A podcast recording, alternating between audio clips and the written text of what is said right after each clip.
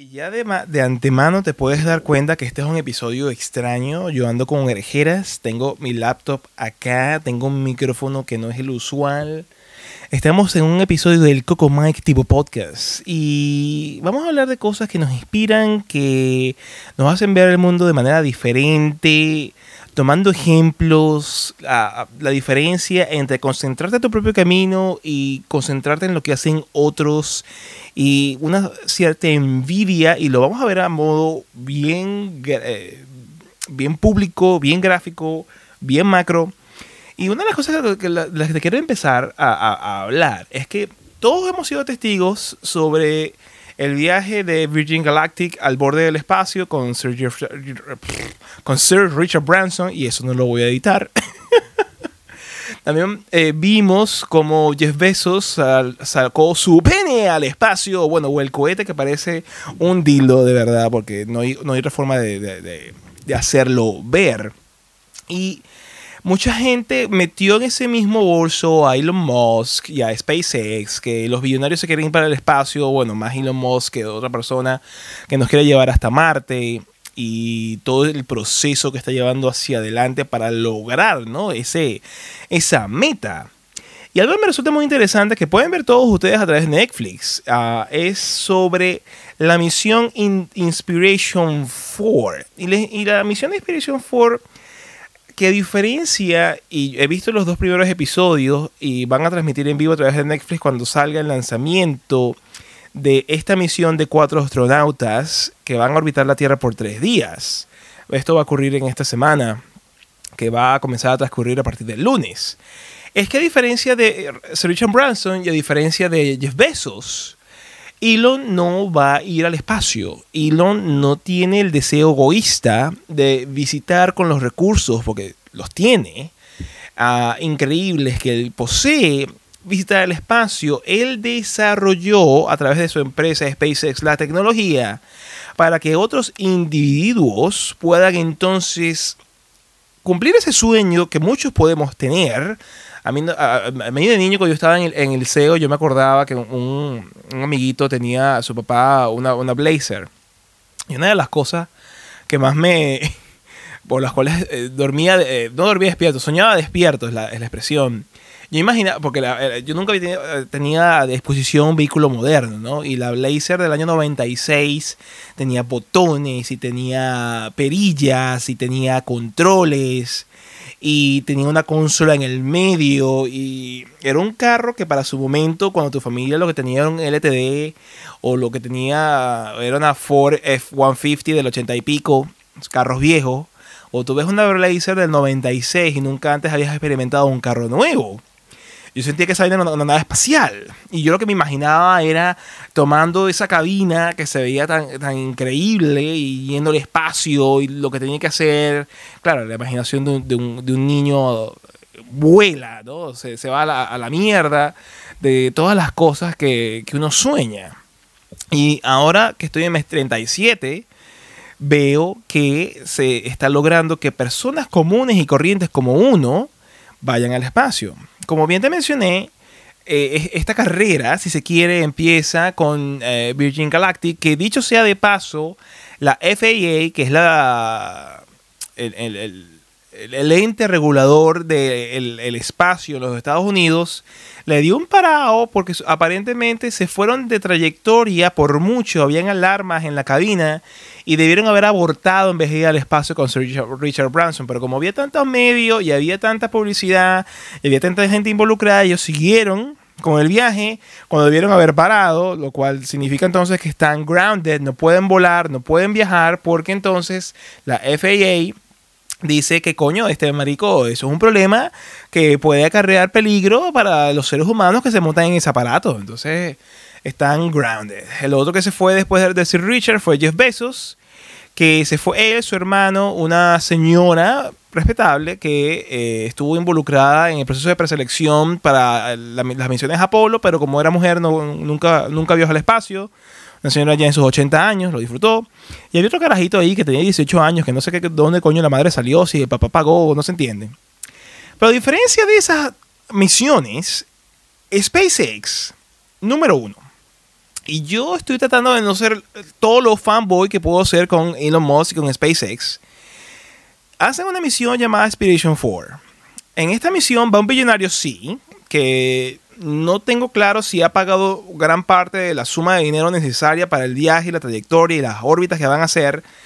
Pero es, un billonario por cuenta propia, hizo su empresa, eh, una empresa de pagos muy parecida a Elon, pero a diferencia de Elon, él vuela aviones casa eh, que salen de circulación y los puedes volar.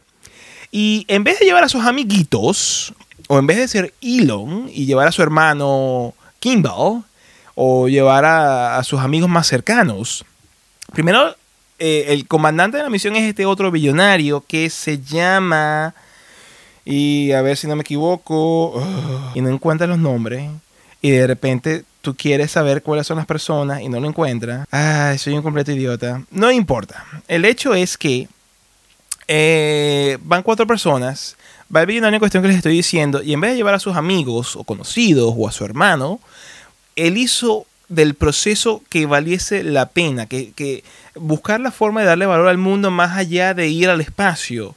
Entonces está apoyando a un hospital, el St. Jude's, eh, que hace investigaciones sobre el cáncer. Ah, hizo ah, en el Super Bowl de este año, invitó abiertamente a que las personas participasen. Y entonces está yendo este binario con tres personas extrañas que no tienen nada que ver una con la otra, que puede ser que se ganaron el, asiento prácticamente por una lotería. La única que fue elegida a dedo fue una chica que superó el cáncer, que se llama Hailey Ersinox, y me disculpen si la pronunciación es una mierda, quien es la primera persona que va a ir al espacio con una prótesis. Ella tuvo cáncer de huesos y le afectó la rodilla izquierda y que va a ir al espacio. Y ella trabaja en, el hospital de St. Jude's, que es eh, el sitio donde ella cuando era niña recibió tratamiento contra el cáncer.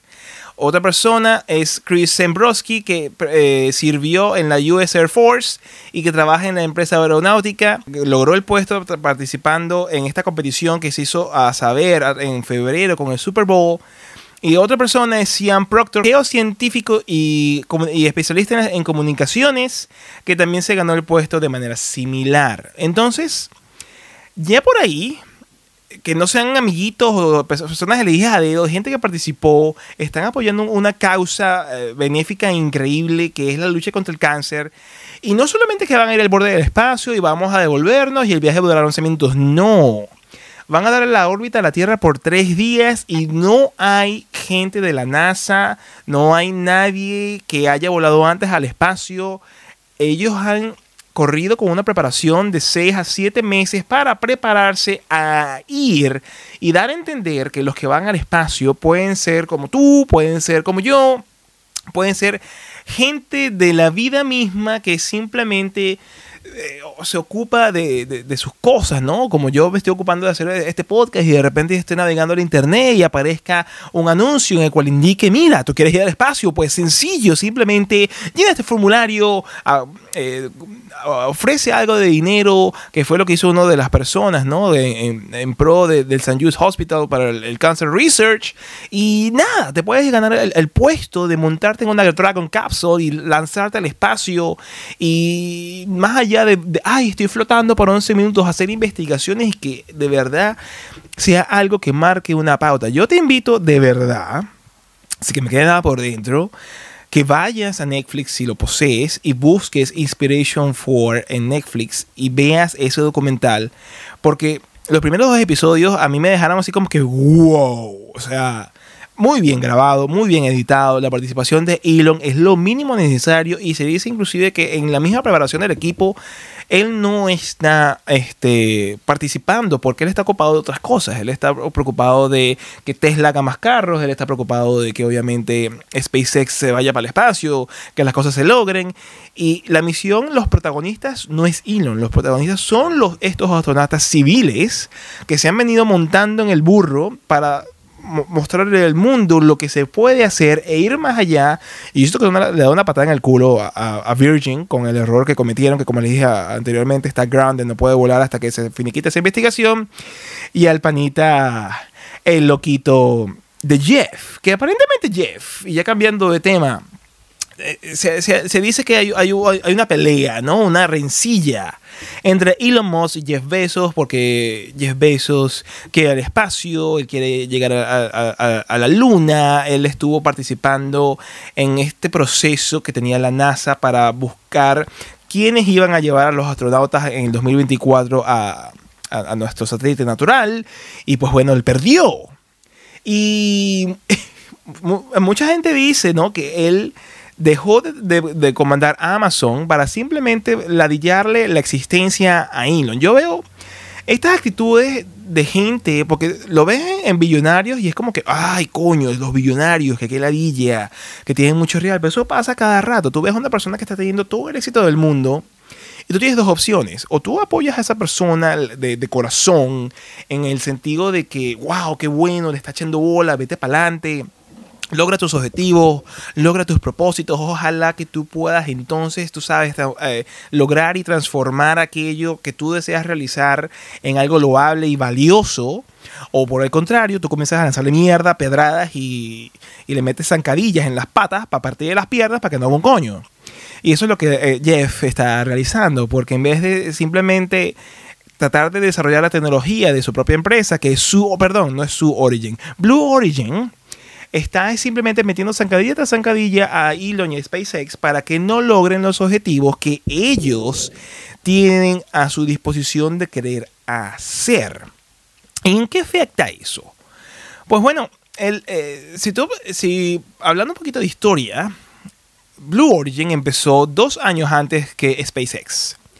Y en ese tiempo, SpaceX han logrado mandar carga a la, Estación Espacial Internacional, ha aterrizado los, eh, los Falcon 9 N cantidad de veces, yo creo que ya la cuenta va como por 90 veces que aterrizan los boosters eh, orbitales de SpaceX, que son completamente, eh, se, recuperan, no se pierden ha, llevado gente al espacio con la demo, eh, demo 1 y con la Crew 2 y ahorita va a llevar por tercera ocasión con Inspiration 4 como le estaba comentando. Han logrado cosas, tienen hambre de lograr cosas. Aparte están desarrollando el vehículo espacial más complicado y más grande y más potente de la historia de la humanidad que es el Starship, que el año pasado era simplemente como un grasshopper, una vaina que vuela y cae y normalita. Y tú ves ahorita el desarrollo de, Starship y es para cagarte. Es un vehículo de más de 100 metros de altura, es de dos secciones, tiene 29 motores y puede llegar hasta 32 motores en, la primera etapa, tiene 6 motores en la segunda, es completamente eh, reusable y le están echando un camión de bolas. Y en todo ese proceso Nuestros amigos de Blue Origin han logrado ir al borde del espacio en dos o tres ocasiones y una con Jeff Bezos y su hermano y la abuelita esta que no pudo participar en el programa Apolo. Entonces, en vez de Jeff eh, ocuparse de mejorar su empresa, ocuparse de desarrollar la tecnología necesaria para competir en buena lead, lo que hace es lanzarle eh, demanda tras demanda, zancadilla tras zancadilla, bien sea a SpaceX, o bien sea a Elon y ladillarlo. Es como una mosca cuando tú estás eh, en el monte eh, con las vaquitas. En vez de tú ocuparte de, lo tuyo, eres una mosca ladillosa, come mierda, que está en la cara de la gente fastidiando y fastidiando, ladillando y no te permite caminar y continuar y, seguir. Entonces el, el, mundo es así, el mundo está lleno de visionarios, el mundo está lleno de gente que con optimismo va hacia una meta, hacia un fin, y también el mundo está lleno de come mierdas como las moscas, ah, que lo que hace es simplemente meterle zancadilla tras zancadilla a la gente para que no pueda lograr o tratar de evitar en lo posible que no puedan lograr las cosas que desean hacer, sin entender, número uno, que la historia va a, y yo lo veo así, la historia va a, a ver este hecho, esta situación, y simplemente va a darse cuenta que, es un, que Jeff Bezos es simplemente un oportunista obstruccionista que si no logra sus cometidos, en vez de que en buena lid él trata de mejorar sus procesos, él va a hacer todo lo humanamente posible para ser como el, cangrejo en el cubo. Tú ves esa historia, si tú no puedes si en, vez de apoyarnos y salir todos juntos del cubo, yo te arrastro para abajo y nadie puede salir y nadie puede destacar. Así yo veo al pana Jeffy, Jeffy, Jeffy Bezos, el, el, panita demandador, que en vez de trabajar lo que se pasa es pendiente de la vida de los demás. Y eso es algo importante también de destacar.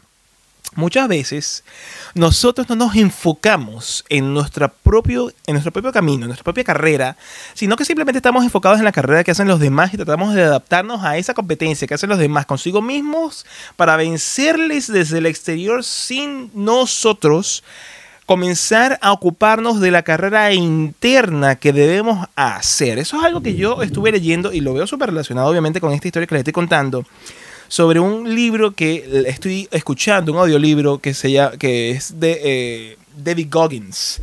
El libro es de Can Hear Me. Este es un pana, yo altamente te recomiendo que compres el libro o te lo descargues a través de, de, audiolibro de Amazon. Yo sé, acabo de hablar mierda de, Jeff, pero no significa que lo que él haga no tenga, no, no, no tenga utilidad. Simplemente que el tipo no come mierda. Pero es un libro súper interesante y uno de los, de los, en los pasajes que estuve escuchando del libro es que el, eh, eh, nuestro pana David estaba enfocado en una competición, él es ultramaratonista, él es Navy SEAL, él es cuatrigoleado. Es un carajo que el dolor es una vaina que en toda su vida ha estado, él, ha corrido con las patas destrozadas, con fracturas en, hasta en, en el hueco del culo. Y aún así, han logrado muchas cosas a pesar del dolor, de las dificultades y de, para de contar. Y algo que él dice es que está participando en un ultramaratón en Hawái. Y uno de los errores que él cometió fue que él en vez de, ocuparse de su propia carrera, en, vez de, ocuparse de mi estrategia, de las cosas que tengo que tener en consideración, de cuál es el pace que voy a tener, que, o sea, la velocidad a la cual yo voy a, recorrer cierta cantidad de kilómetros para llegar a mi objetivo de primero, en vez de ocuparse de saber cómo, por ejemplo, arreglar una bicicleta, porque un ultramaratón o era un, era un ultraman, incluía los elementos de un triatlón, nadar, incluía estar en bicicleta, incluía correr, pero en vez de ser simplemente como un triatlón convencional, como el doble o el triple, él no tenía la capacidad de saber arreglar una bicicleta, a pesar de que tenía que andar en bicicleta por una cantidad de kilómetros exorbitante. Y eran cosas que él no poseía, que no se había preparado, y lo que estaba era pendiente de lo que hacían las otras personas que estaban compitiendo, en vez de estar pendiente en su propia respiración, en sus niveles de cansancio, en el momento que hay que apretar, en el momento que hay que frenar. Y muchos de nosotros, como Jeff o como David, que él se dio cuenta y lo dice en su libro, que se equivocó es que nos ocupamos de estar viendo la competición y nos ocupamos de ver qué es lo que está haciendo el otro en vez de enfocarnos en nosotros mismos. Y es algo que yo personalmente he pecado de hacer con este canal.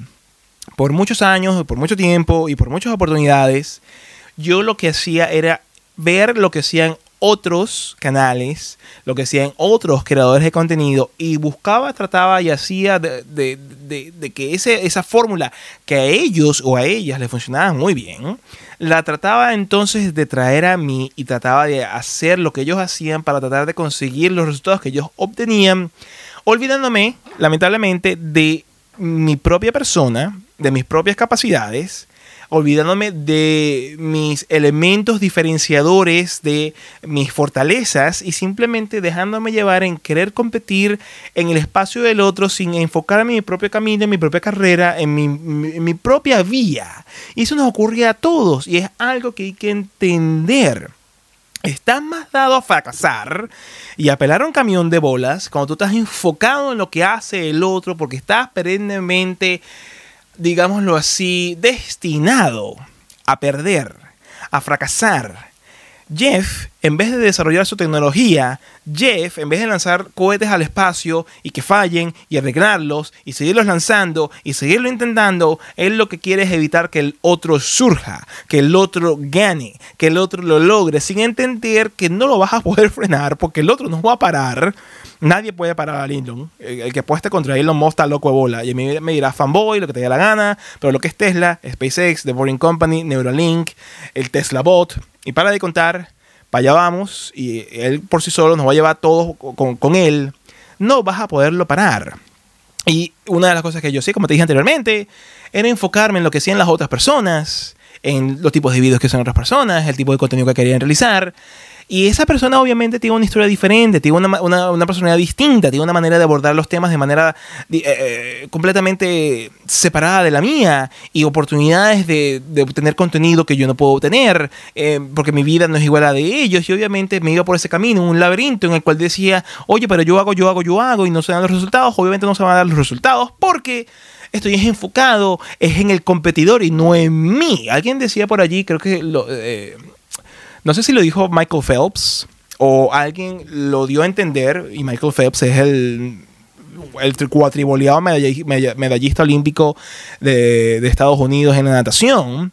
El líder va en su camino. El líder lo que está pendiente de la meta y hacer todo el esfuerzo y llevar el proceso adelante y tenga que hacer el sacrificio y las cosas que tenga que hacer para lograr su objetivo. El que va de segundo, de tercero, de cuarto, lo que va pendiente, lo que hace el líder y por ello ellos no son líderes, porque lo que están pendientes es la competencia, de cómo amedrentarla, de cómo frenarla, de cómo imitar a hacer lo que el líder está haciendo en vez de innovar en base a sus fortalezas, en base a los diferenciadores naturales que esta persona puede poseer en lograr obviamente lo que el líder hace. Entonces, hay que recapacitar un poco, hay que pensar un poco las cosas y de pana, yo ya me dejé esa paja. Eh, yo trato en lo más posible de no ver gente que yo solía ver en el sentido para, porque el cuerpo y la mente siempre tienden, ah, no, pero si ese gesto a lo mejor te sale, haz lo tuyo. Como yo estoy haciendo esto en este momento, esto me, me, me, me, agrada. Con un poco más de preparación que en otras oportunidades, claro está. Porque ahora tengo una mesa que me permite entonces tener la computadora en un lugar cómodo, tener una buena puesta en escena y me siento cómodo, me siento tranquilo. Es algo interesante que, bueno, estamos realizando. Y dentro de las comunidades del mundo, en lo que es la grabación, por ahí vi que Raven y Facebook van a lanzar unos smart glasses, se ven arrechísimos. Y desde el punto de vista de la creación de contenido, yo te puedo decir que tener eh, los lentes, aquí, si ves mis lentes, tienen dos cámaras de 5 megapíxeles, tienen un switch para prenderlo y para apagarlo. Si tú estás grabando, la, cámara tiene un bombillito y tú puedes escuchar música también porque en la pata de los lentes tiene cornetas muy arrecho. Es algo muy parecido, por no decir igual, a lo que la, la, la lanzó a Snapchat hace un par de años o tres años, que eran los eh, Spectacles, si mal no me equivoco. Pero ahora lo está haciendo Facebook, lo está haciendo con ray los LEDs se ven del carajo. Y cabe decir, obviamente, en este mundo de, la, de las redes sociales y de que eh, los instrumentos que tienes a tu disposición te escuchan, tú no sabes cuándo están apagados. Eh, yo vi el video ayer a través de TikTok y se veía a Mark y la idea me parece buenísima. Yo que creo contenido, poder tener la capacidad de grabar lo que estoy viendo y que tú veas mi perspectiva sin, con las manos libres, sin tener más nada, sin tener que comprarme un, un peto para que tú veas lo que yo estoy haciendo, me parece súper interesante. Él dice y asegura que los, los, lentes en cuestión no van a grabar si tú no quieres. Tienen un switch de apagado y todo va a estar off. Y lo aseguran el video porque la gente. Yo no sé si este teléfono está apagado está apagado. Nadie lo sabe. Está, es una caja completamente cerrada. Pero él dice y asegura eso.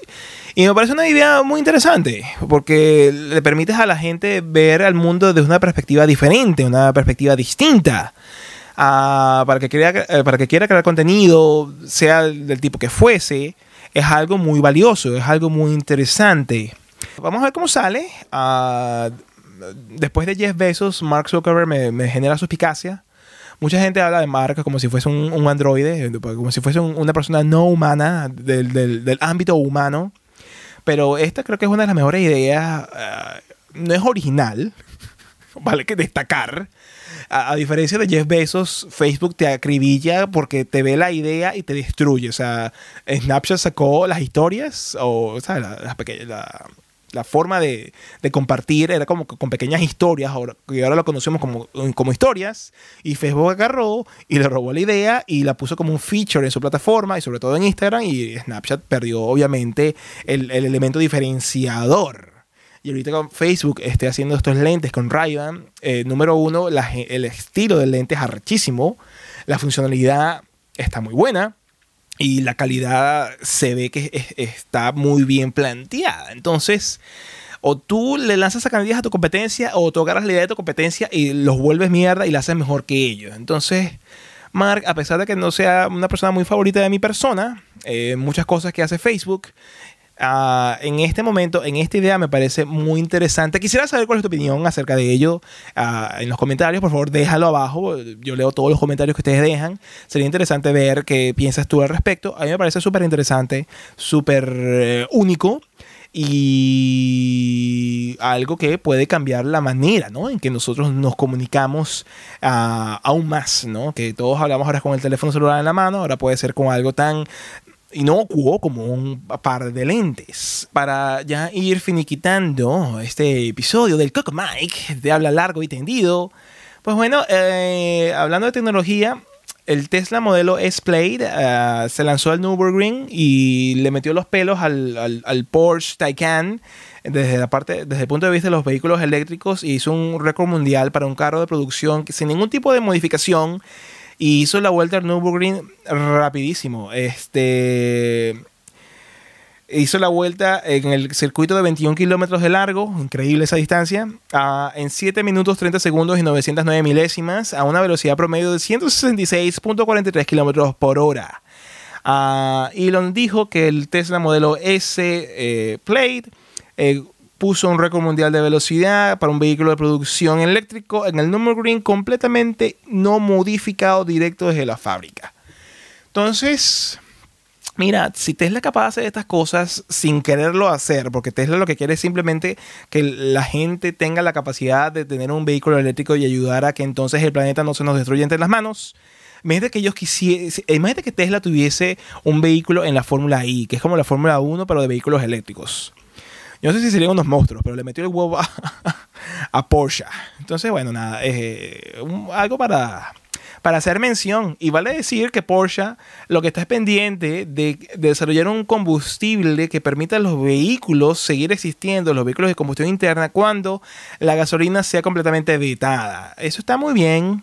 Porque va a seguir habiendo vehículos a combustión interna a pesar de que va a venir un auge de los vehículos eléctricos. Pero no sería mejor idea enfocarse en los vehículos eléctricos, que es el futuro, y dejar esto un poquito de lado, no sé.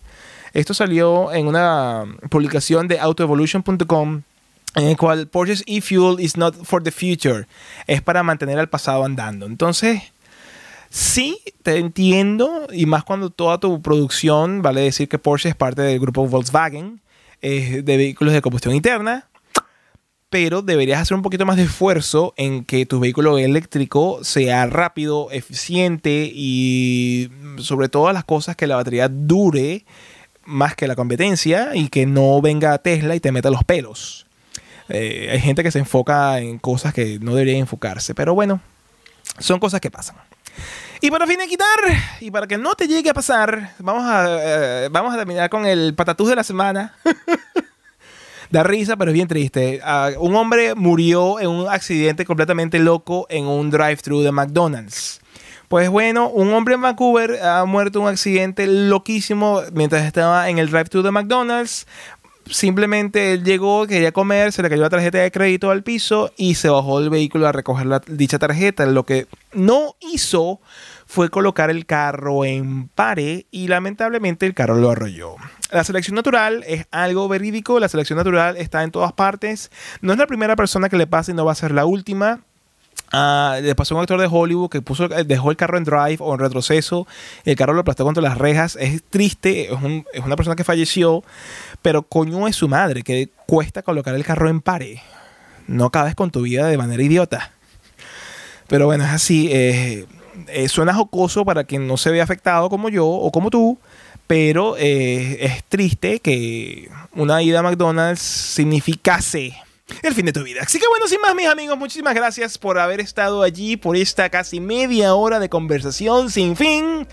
Conmigo, su pana, el Coco Mike, que no es en esta nueva etapa, ¿no? Que, obviamente soy yo haciendo todo lo posible en sacar material entretenido, divertido y sobre todo que sea de valor, que te haga reír, que te haga pensar.